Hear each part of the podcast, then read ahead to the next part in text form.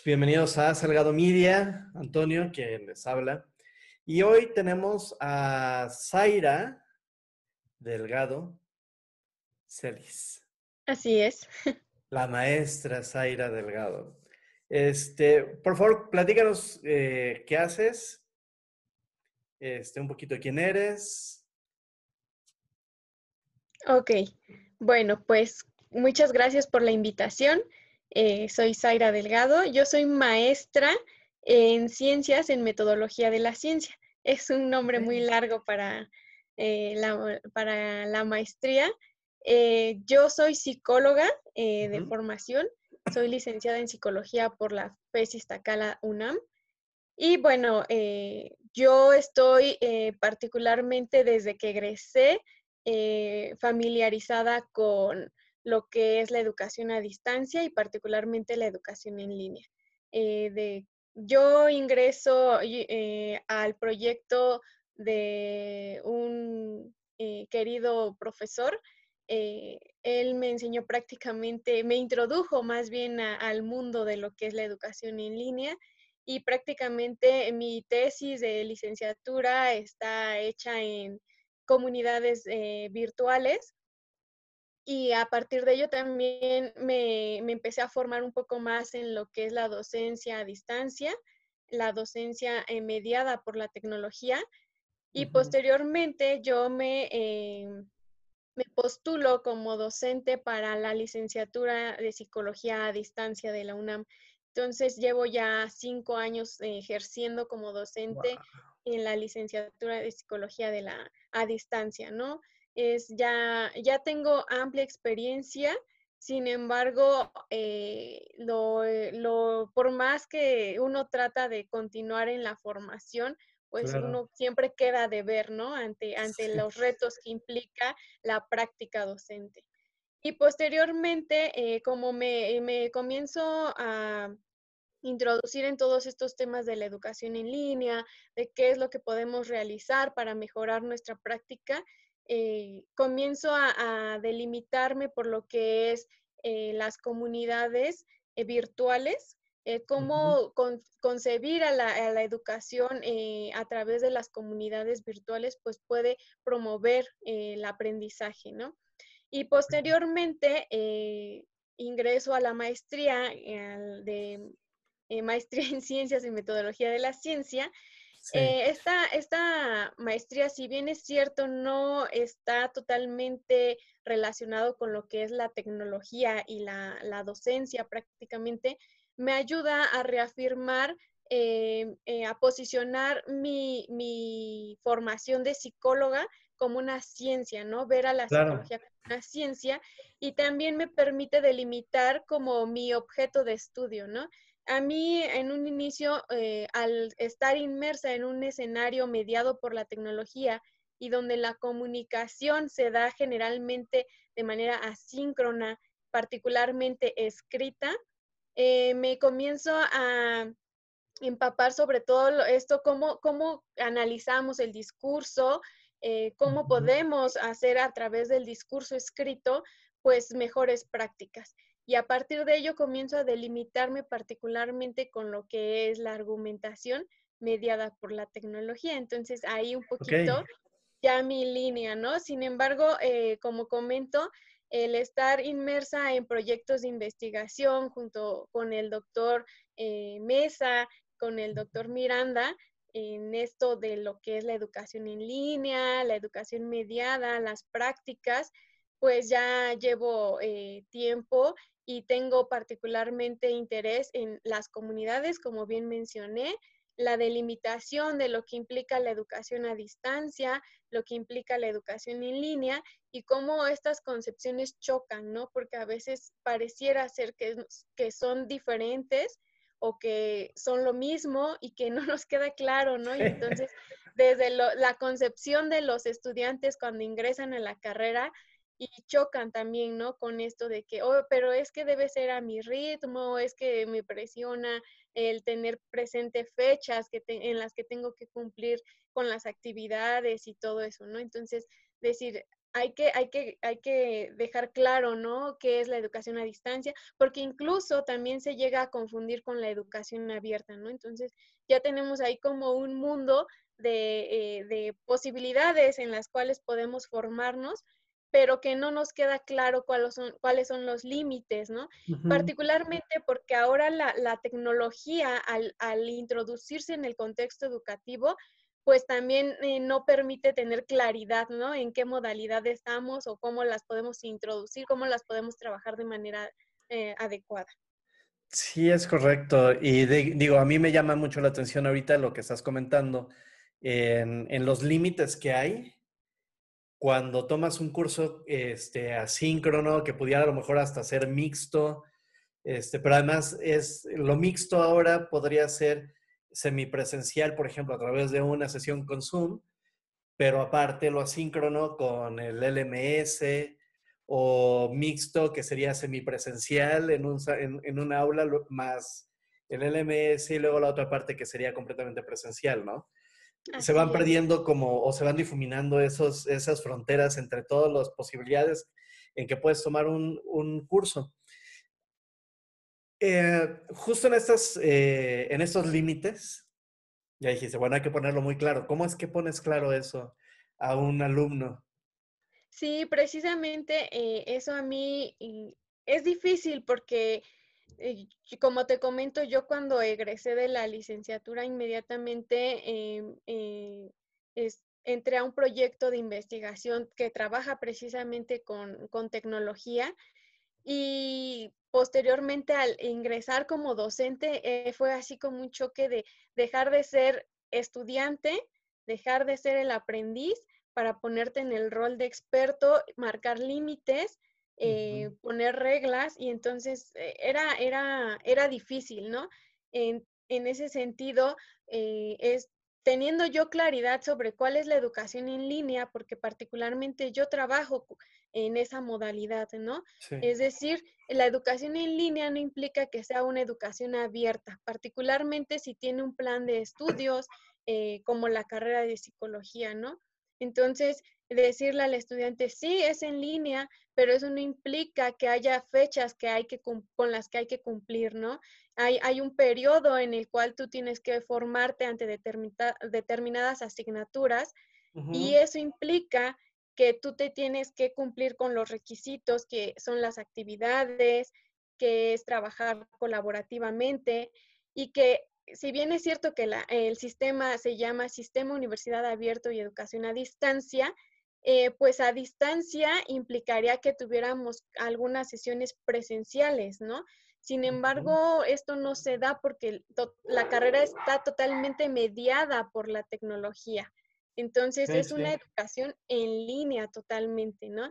Y que implique que es, incluso la educación a distancia tiene ritmos, ¿no? Específicos, a diferencia de la educación abierta que implica el, ahí sí el estudiante va a su propio ritmo, asiste a tutorías cuando las requiere, ¿no? Entonces... Esa sería la diferencia entre un sistema mediado por tecnología a un sistema abierto. Sí, incluso la educación abierta también ha hecho uso de las tecnologías, que por eso precisamente creo que está la confusión, ¿no? Es decir, el que, las, el que todas las modalidades ya introduzcan la tecnología, pareciera que incluso hay, eh, implica que se dé esta pequeña confusión, ¿no? Es decir, eh, en, qué, en qué modalidad estamos trabajando, ¿no? Pero la educación abierta incluso también hace uso de la tecnología, ¿no? Sin embargo, la educación en línea, al estar totalmente mediada por la tecnología, pues ya hace un parteaguas, ¿no? De la educación abierta a la educación en línea. La educación en línea es una submodalidad de la educación a distancia, diría yo, porque permite precisamente romper con esas barreras de la distancia, ¿no? El decir, tengo tutoría y cómo le voy a hacer, ¿no? Pues obviamente ya con la tecnología dices, bueno, me conecto, esté en otro estado y mi tutor esté en otro estado, pues podemos tener un espacio donde nos reunamos, que ese espacio es el virtual precisamente, ¿no? Y eso es lo que ayuda. Pero precisamente la confusión se da porque pareciera que la educación a distancia eh, tendría, o sea, debería adaptar a los ritmos del estudiante pero no es así, considero yo, porque lo único que cambia de la, la, modalidad en línea a la modalidad presencial es eso, que solamente está mediada por la tecnología, pero hay que cumplir con fechas, hay que cumplir con ciertos criterios que hace lo que, se hace al igual en la educación presencial. Ok, ahora, este, tomando en cuenta tu especialización, esta maestría que tienes en, en ciencias del ¿Me lo repites, por favor? Maestría en ciencias en metodología de la ciencia. En ciencias en metodología de la ciencia. A ver, explícanos cómo se come. ¿Y, cómo, cómo, lo vas involucrando en este proyecto de educación a, distancia? Sí, eh, como te digo, yo desde que egreso de la carrera me inserto en un grupo de investigación. Digo, pues me hacen falta eh, esas bases para precisamente hacer investigación, ¿no? Entonces, porque en la carrera pues solamente ves un poquito. Claro. Sí, un poquito. Pero no, no ves cosas que sí quieres para tu práctica. Entonces, eh, eh, yo posteriormente dije, bueno, sí me quiero seguir formando, pero no sé en qué. Y yo dije, una maestría en psicología para especializarme en una área, sea educativa o clínica, como que no me agradaba porque dije, bueno, es que eso es como muy, este, ¿cómo decirlo? Ya me especializo y, y, yo quiero seguir haciendo investigación, ¿no? No quiero, no quiero um, practicar como tal la psicología, así, ¿no? ¿no? No quiero tener un paciente enfrente o, o ser orientadora o cuestiones por el estilo, ¿no? Yo quiero seguir haciendo investigación. Bueno, esa era mi idea, ¿no? Entonces, después eh, dije, no, pues voy a buscar un programa que como que cumpla con, con mis expectativas. Y encontré esta maestría que eh, la imparte el Politécnico, curiosamente. Eh, entonces, eh, me postulé y básicamente esta, esta maestría lo que hace es dar las bases de por qué, de cómo es que se constituye la ciencia, ¿no? ¿Qué es la ciencia? cómo se construye el conocimiento científico y obviamente tomando como base la epistemología, la filosofía, incluso desde la sociología de la ciencia, ¿no? Cómo se constituye para ver cómo es que se ha construido este conocimiento científico y particularmente a mí me ayudó mucho porque eh, la psicología a veces es muy juzgada, ¿no? Es decir, muchos dicen, no es que la psicología no es una ciencia. Dices, no, la psicología tiene bases, ¿no? Que la conciben como una, una ciencia. Y obviamente hay otros tipos de, no sé si llamarlas mm, disciplinas, pero que llegan incluso a, competir con lo que hace un psicólogo, ¿no? Entonces, precisamente esas otras áreas que han surgido y que han permeado la práctica psicológica, pues hace que la, psicología se tambalee como ciencia, ¿no? Pero precisamente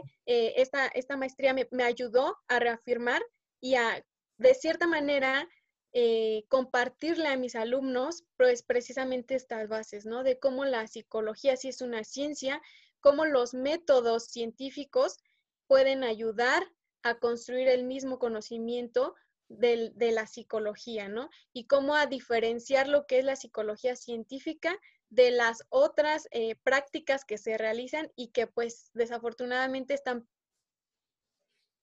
permeando nuestra disciplina. Eso es prácticamente lo, en lo que me ayudó.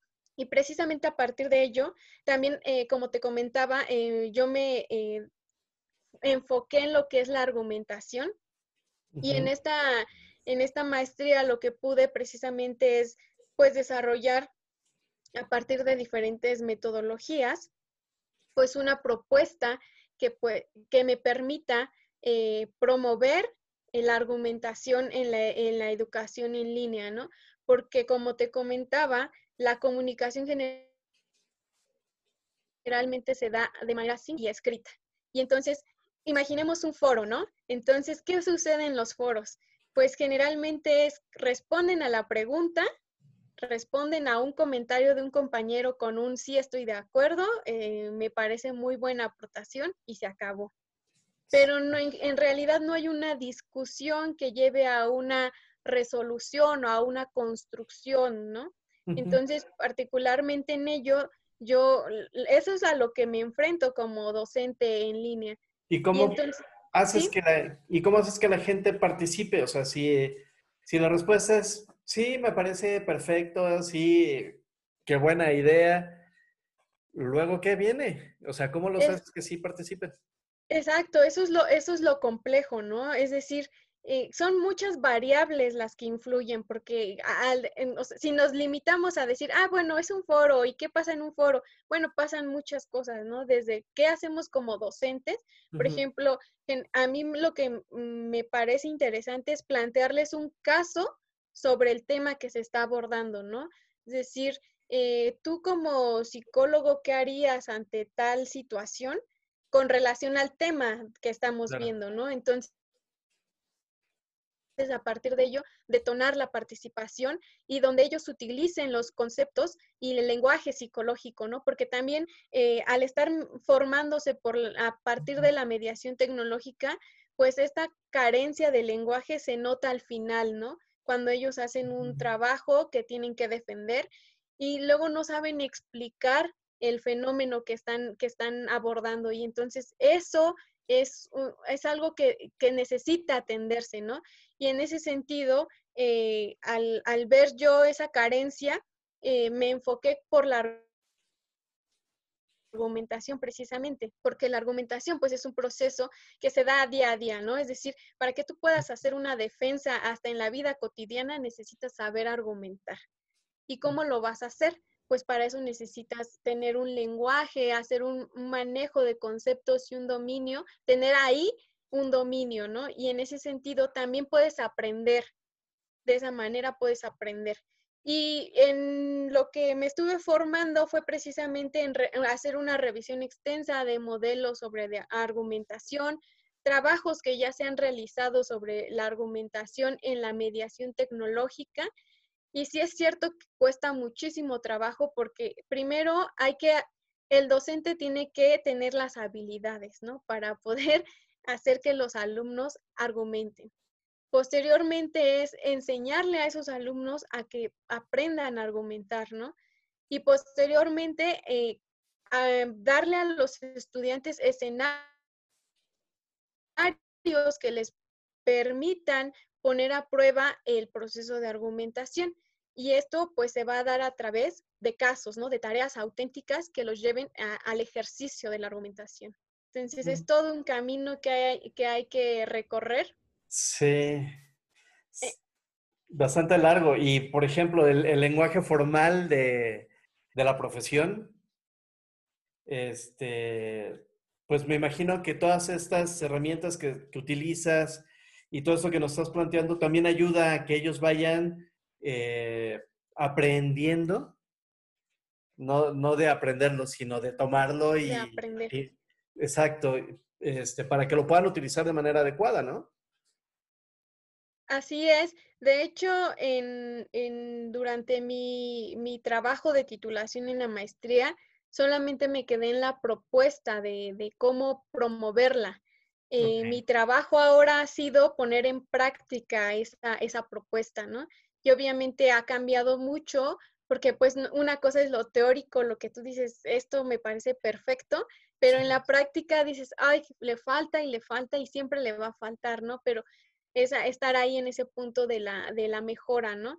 Entonces, siempre. Eh, eso me ha ayudado a, pues al menos a poner en, en relieve eh, en, las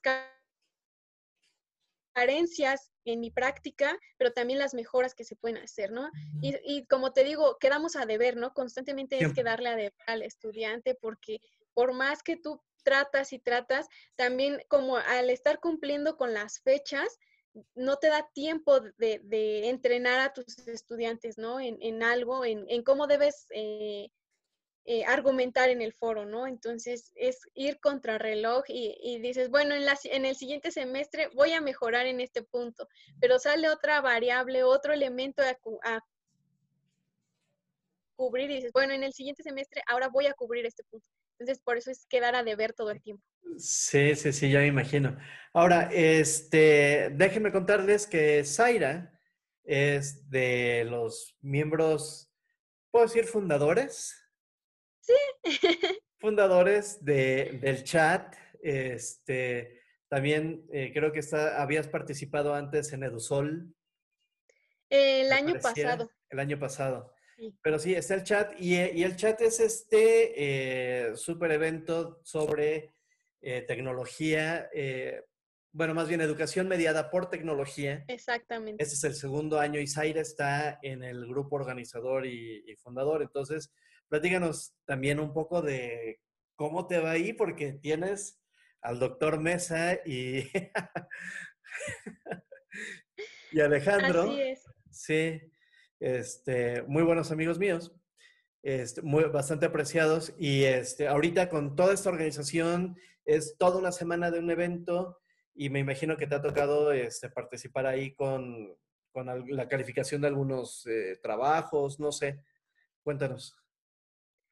Sí, este encuentro ah, es el segundo, afortunadamente. El año pasado eh, fue la primera versión. Creo que en este nos fue mucho mejor. Eh, estamos em, teniendo muchos eh, participantes en el chat, en el canal de Telegram. Sí. Eh, hubo mucha participación con trabajos, incluso ahora tuvimos la oportunidad de, invitar a, personas que en el contexto académico pues son de renombre, ¿no? Entonces, eso nos ha ayudado muchísimo y considero que es un espacio que nos permite, eh, particularmente por, por, el contexto en el que estamos viviendo en la actualidad, pues nos permite em, desahogarnos de cierta manera, ¿no? Expresar nuestro sentir, porque creo que detrás de todas esas investigaciones, detrás de todas esas prácticas que se han enunciado, pues hay una preocupación, hay una angustia y hay una forma de, desahogo, ¿no? Decir, yo hice esto, creo que me fue bien, pero creo que necesito hacer más, ¿no? Entonces, eso es lo que se ven en la mayoría de los trabajos también hubo, se han presentado trabajos que, llevan tiempo, ¿no? Es, no nos surgen a partir de, la pandemia y que también nos ayudan porque nos retroalimentan, nos permiten a aquellos que se están iniciando en el uso de las tecnologías, eh, a ayudarlos a mejorar su práctica, ¿no? Y que ha enseñar que hay un mundo que sí está, eh, que sí trabaja desde hace muchos años en esto de la práctica eh, docente mediada por la tecnología y que pueden acercarse a ellos, ¿no? Entonces, es, creo que este espacio sí nos ha ayudado en ello, en, en, mostrarles ese, e, ese escenario. ¿Y cuál es la preocupación más común que, encuentras tanto en los participantes como en los ponentes, porque, bueno, todo esto de la pandemia nos agarró con los dedos en la puerta y, este, y muchos lo que han hecho es prácticamente traducir o tratar de copiar lo que hacen en su, en su práctica docente física a la parte digital, pero además con muy poquito tiempo y prácticamente nada de experiencia y sufrir a conocer plataformas y todo eso. Sí, la verdad es que eh, yo mis respetos para ellos porque han afrontado la situación tan emergente, pues como han podido, ¿no?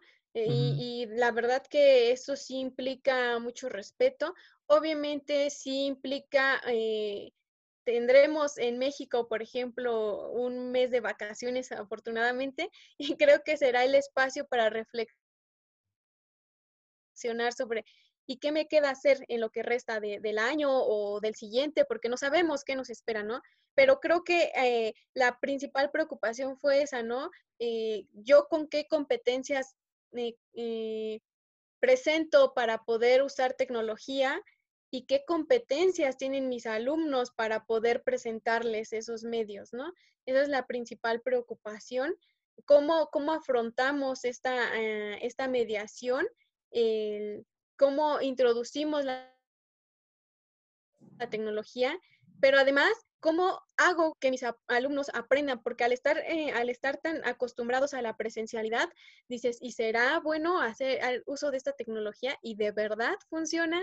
Entonces, son muchas interrogantes que son válidas, pero que ahora nos hace falta pues empaparnos de toda esta literatura, ¿no? De, de, todas estas prácticas que se han hecho con con la tecnología y también no solamente la tecnología, sino la parte pedagógica, ¿no? Es decir, ¿qué me va a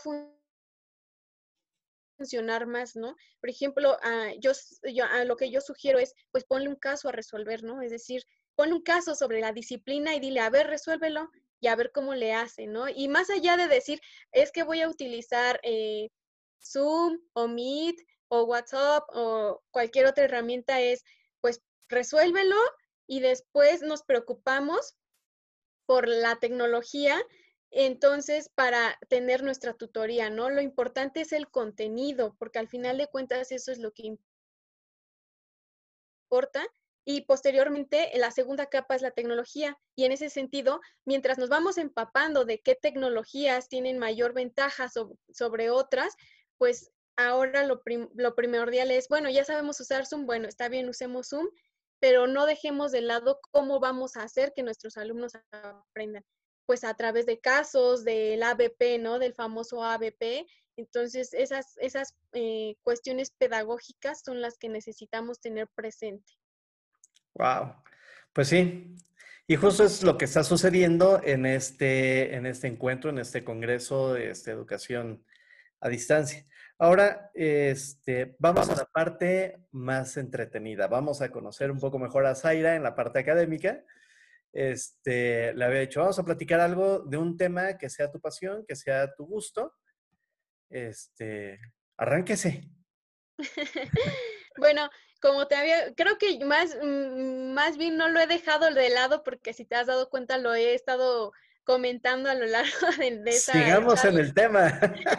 Entonces, eh, pues sí, prácticamente me, me agrada mucho esta cuestión de cómo desarrollamos el pensamiento crítico, está muy relacionado a lo que es la argumentación y pone la capa tecnológica, ¿no? Entonces, de tecnología en cuanto a programar y cosas por el estilo, yo no sé mucho, la verdad. mis maestros son el doctor Mesa y el doctor Miranda, ¿no?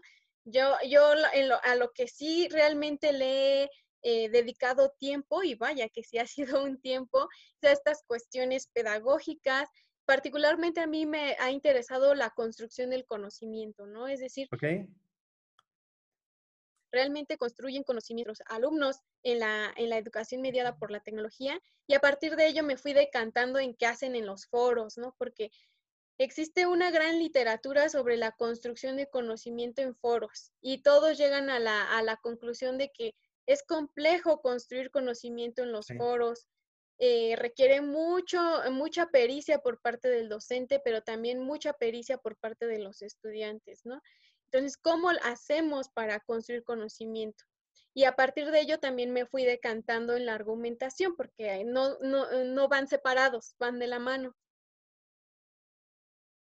Y en ese sentido también, el decir, bueno, a partir de la, de la argumentación, particularmente desarrollas un pensamiento crítico, ¿no?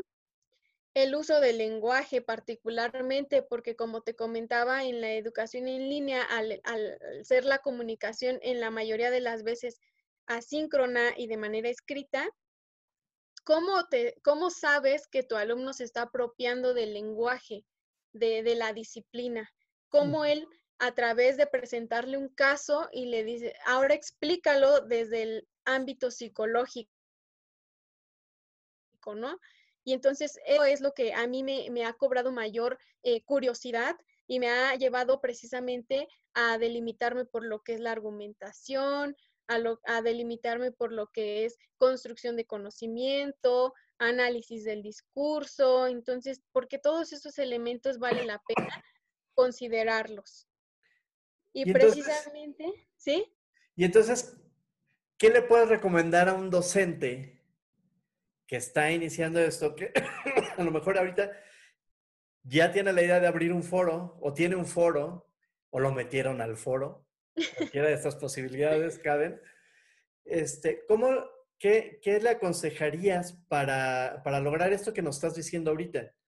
Que participen, que se apropien del conocimiento, que se utilicen el lenguaje formal, este, que tú puedas tener estas evidencias este, reales de que sí hay algo, hay una construcción. Sí, eh, como te comentaba, eh, yo sí me voy, me decanto mucho por plantearles tareas auténticas, plantearles casos, ¿no? Sobre la disciplina. Eh, por ejemplo, eh, como yo soy psicóloga, había una, yo tenía, anteriormente tenía una asignatura donde se veía el conductismo. Entonces, lo que yo hacía es, pues, ¿cómo haces para que el alumno aprenda en los, al menos los elementos básicos del conductismo? Y lo que hice fue abrir un, un foro y decirles, bueno, tenemos el caso de una maestra de kinder y ella ha identificado que sus alumnos presentan conductas disruptivas. Por ejemplo, se levantan de, de, su lugar, hablan cuando no deben hablar, gritan cuando no deben gritar, golpean a sus compañeros. Entonces, a partir de lo que has revisado sobre el conductismo, dime, ¿tú cómo le harías para ayudarle a la profesora a eliminar esas conductas disruptivas, ¿no? Y a partir de ello, entonces, para empezar, ¿qué es una conducta disruptiva? Bueno, pues eso lleva al estudiante a decir, ¿qué es eso? ¿Lo, lo revisé? ¿No lo revisé? Y a partir, en la psicología, por ejemplo, tenemos muchas eh, escuelas psicológicas, ¿no? Entonces, el decir conducta disruptiva ya te decanta al conductismo y te, te, elimina las otras escuelas, ¿no? Entonces, desde ahí lo estás decantando a decir, tú vas a resolver este problema con la teoría conductual. Y, y entonces a partir de ahí empiezan a decir, bueno, economía de ¿Y qué es economía de fichas? Entonces, ah, bueno, la economía de fichas es una técnica de conductista que se utiliza y ya empiezan ellos como a comentar, ¿no? Y, eso es, eh, yo considero que el plantearles casos y poner en juego el lenguaje de la disciplina, pues te lleva a un aprendizaje, ¿no? Y apropiártelo. Porque al final de cuentas, como psicólogos, cuando egresen, eso es lo que van a hacer, resolver problemas desde su disciplina y casos como esto, como el decir, bueno, en la escuela hay muchas conductas disruptivas, ¿no? Entonces, como psicólogo, ¿cómo vas a, cómo vas a solucionar ese problema? Entonces, esa es como la, yo creo la receta, ¿no? Es decir, plantearles un caso y diles, resuélvelo y después discutimos cómo lo resolviste, porque ese es el otro nivel, ¿no? El decir, ah, vamos a ver tu propuesta y entonces como tú, como docente experto, comienzas a bombardear a tu estudiante con preguntas para que él pueda defender su propuesta, ¿no? Y ahí ya metes un poco la argumentación porque entonces, ah, bueno, yo entonces... Yo, tengo que defenderlo o tengo que ceder y entonces, pero ¿por qué cedes o por qué defiendes? ¿no? Y entonces ahí comienza el juego. Y creo que eso es lo que nos ayudaría en este momento de emergencia y que si no tenemos las competencias, porque incluso yo no me considero una competente totalmente, pues eso nos ayudaría a todos, ¿no? A, decir, sigo formándome, sigo formando a mi estudiante y es una formación válida, ¿no? Al final de cuentas. Ok, ¿hay algún libro que nos recomiendes leer como para ir empezando a introducirnos a este tema? Mira, no, no es por este hacer promoción. Pero hagámosla. Eh, precisamente el grupo, eh, el grupo chat, acabamos de sacar un, manual que es sobre secuencias instruccionales. Eh, posteriormente lo, lo vamos a, publicar en redes, lo estaremos compartiendo, que es precisamente un poco de sobre qué es el diseño instruccional y un, es, una, es una metodología que nosotros como grupo eh, elaboramos a partir de la revisión de diferentes diseños instruccionales. Entonces, en lo que tratamos, en lo que enfatizamos particularmente es en eso, ¿no? En cómo, a partir de un problema tú puedes detonar el aprendizaje. El problema y el trabajo colaborativo y a poner al docente como una guía y no como el, centro del proceso de aprendizaje. Entonces, e, ese, ese manual, ese libro, yo, se los recomendaría mucho porque es muy pequeñito, es muy conciso y creo que vale la pena porque es como te digo, ponles un caso que ellos van a resolver cuando ellos sean profesionales y con eso ya los llevas a un escenario auténtico, los pones a prueba y comienzan precisamente a apropiarse del lenguaje y de los elementos de su disciplina. Ok, bueno, pues prácticamente ya nos acabamos el tiempo, pero me encantaría escuchar algún par de otras recomendaciones que tengas, porque, bueno, este, iniciarse en la enseñanza, pero además, ahora con toda esta problemática, bueno, este, cualquier otra ayuda yo creo que sería súper, súper útil para todo el mundo. Entonces, eh, dos consejos que tú le darías a alguien que está iniciándose en eso de la enseñanza mediada, este, sí, mediada por tecnología. Pues mira, creo que, a todos es una parte que también hemos dejado de lado y que también deberíamos tenerla presente, ¿no? No, no te desesperes, no, no caigas en, esto, en estos puntos de no puedo o no quiero o no, no poner esta cuestión de resistencia, ¿no? Es decir, no somos los únicos que estamos en esta situación. Creo que eh, somos muchos los docentes que no tenemos la formación sobre el uso de la tecnología, pero que el, ser propositivos, el comenzar a leer algunas cosas básicas, eh, ahora ya tenemos la oportunidad de acceder a, un, a una cantidad inmensa de información y creo que eso nos puede ayudar, ¿no? Entonces, eh, el, estar eh, manteniéndonos informados, el ser propositivos y buscar información sobre cómo mejorar nuestras prácticas sería lo, viable en ese primer momento, ¿no? Y lo segundo es, eh, en estos meses, no tuvimos la oportunidad